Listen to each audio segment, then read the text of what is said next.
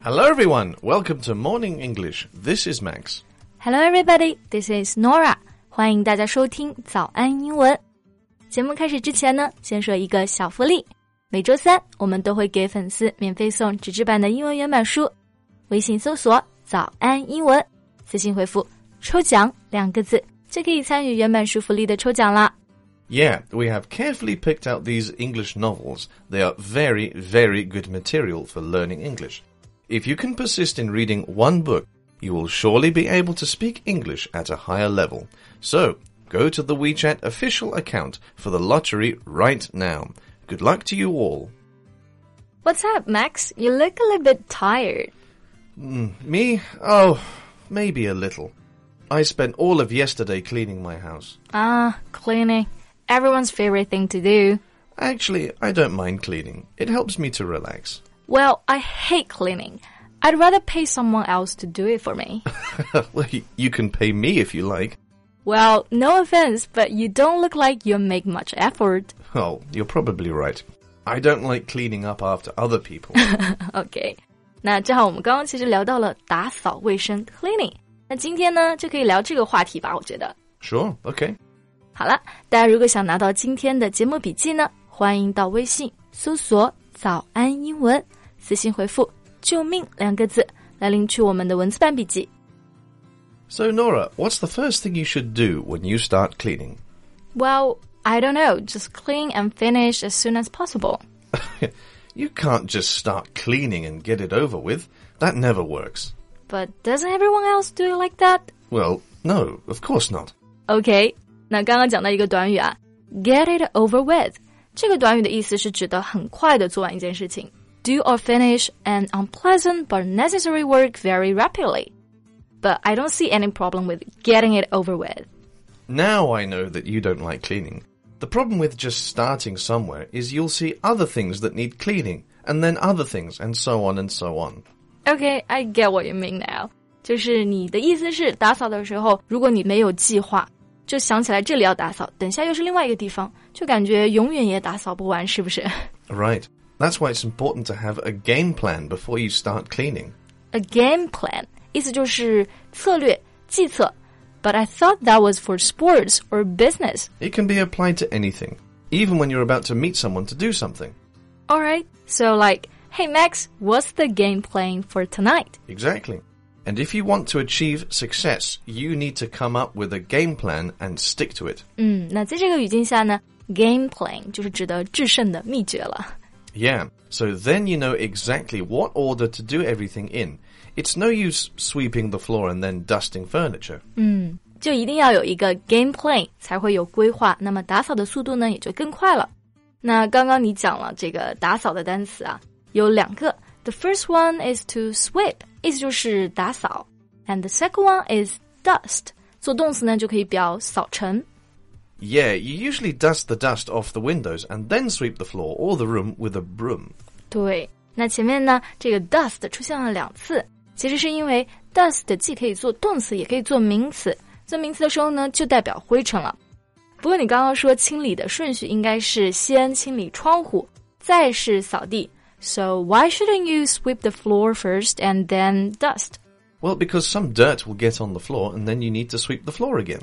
Well, I suppose you're right. 难怪我自己打扫的时候就觉得怎么也做不完。It's really important to have an order. Absolutely.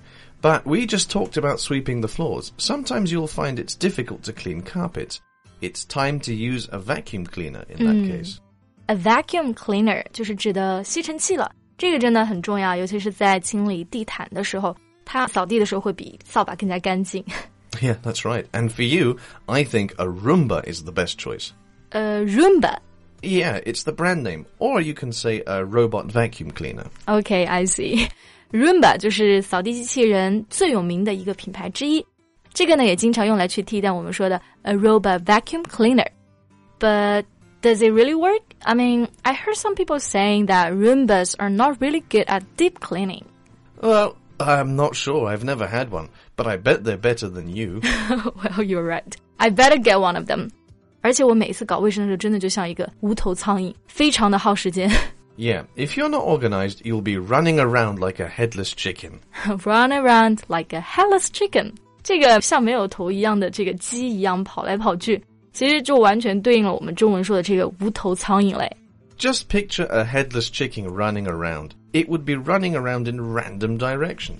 That's me. So we use this idiom to mean being very active trying to finish many tasks. exactly. When you plan everything out in advance, you won't need to run around like a headless chicken. Well, Max, actually it sounds like you're a diligent cleaner. 听上去你就还挺能干、非常勤快的嘛。 I'm not just a diligent cleaner. I'm diligent in teaching, cooking, and of course cooking. You say cooking twice. That's because I love cooking. Okay. 那刚刚讲的这个单词 diligent, it actually means showing care and effort in your work or duties. 中文呢就是说非常勤奋的。 Indeed. Usually we say a diligent student worker, and then we just mention something like a cleaner, a diligent cleaner. right. Okay. So what's your least favorite thing to clean? well, that would have to be the stove. The stove 就是做饭的那个灶台，the place where we usually cook. So why is that your least favorite? Well, because there's lots of oil, grease, and um, gunk around there. That's just nasty. 嗯，这个画面感有点强了。Oil 就是油嘛，还有 grease 油脂，and gunk was this. Well, gunk is usually a thick, sticky, and unpleasant thing. Okay, I got it. 就是那种黏糊糊的某个东西，那种污垢啦。So cleaning gunk off the stove is your least favorite. Just feel terrible when thinking about it. Yeah. How about you, Nora? What's your least favorite thing to clean? Mm, for me, it's the toilet, especially when it's blocked. It's a disaster. yeah, that's a given. Right, that's a given. 那这个短语就可以理解为是命中注定的事，而且是一定正确、不需要怀疑的事情。 We usually say this to mean something is obviously true or that something is a fact. So it's a given that Max will be late tomorrow. It's a given that Nora will be later than me tomorrow. We will see. so what's your favorite thing to clean? I don't know if I have a favorite thing to clean. Maybe, I don't know, cleaning the windows? Really? Why? Well, when windows are clean, more sunlight comes through, and I feel happier when there is more natural light. That makes sense. 那当房间更加明亮的时候，有更多自然光的时候，也可以更加有效率的工作，work more efficiently. Mm, open the curtain so there's more natural light. yeah, absolutely. Okay, how about you? Do you have a favorite thing to clean? Me? Don't you remember I hate cleaning? Oh, fair enough. Well, it's not for everyone, but everyone has to do it. Yeah, exactly. Anyway, that's all the time we have for today. 那么今天关于打扫的节目呢，也到这里结束了。最后再告诉大家一个好消息，最近我们还有一个早安英文的会员免费体验活动，就是把我们价值九千九百八十元的会员课免费开放给大家。 Yeah, and at the same time, we'll have a study group to supervise your study. Our founder, Alan, will also be in the group to give you guidance for seven days. This mini camp is especially suitable for students who really want to improve their English. 对，但是我们限量呢只有两百个名额，所以想免费报名体验的同学，可以赶紧去微信搜索“早安英文”公众号，回复数字八八八就可以加入啦。 Thank you so much for listening. This is Max. This is Nora. See you next time. Bye. Bye.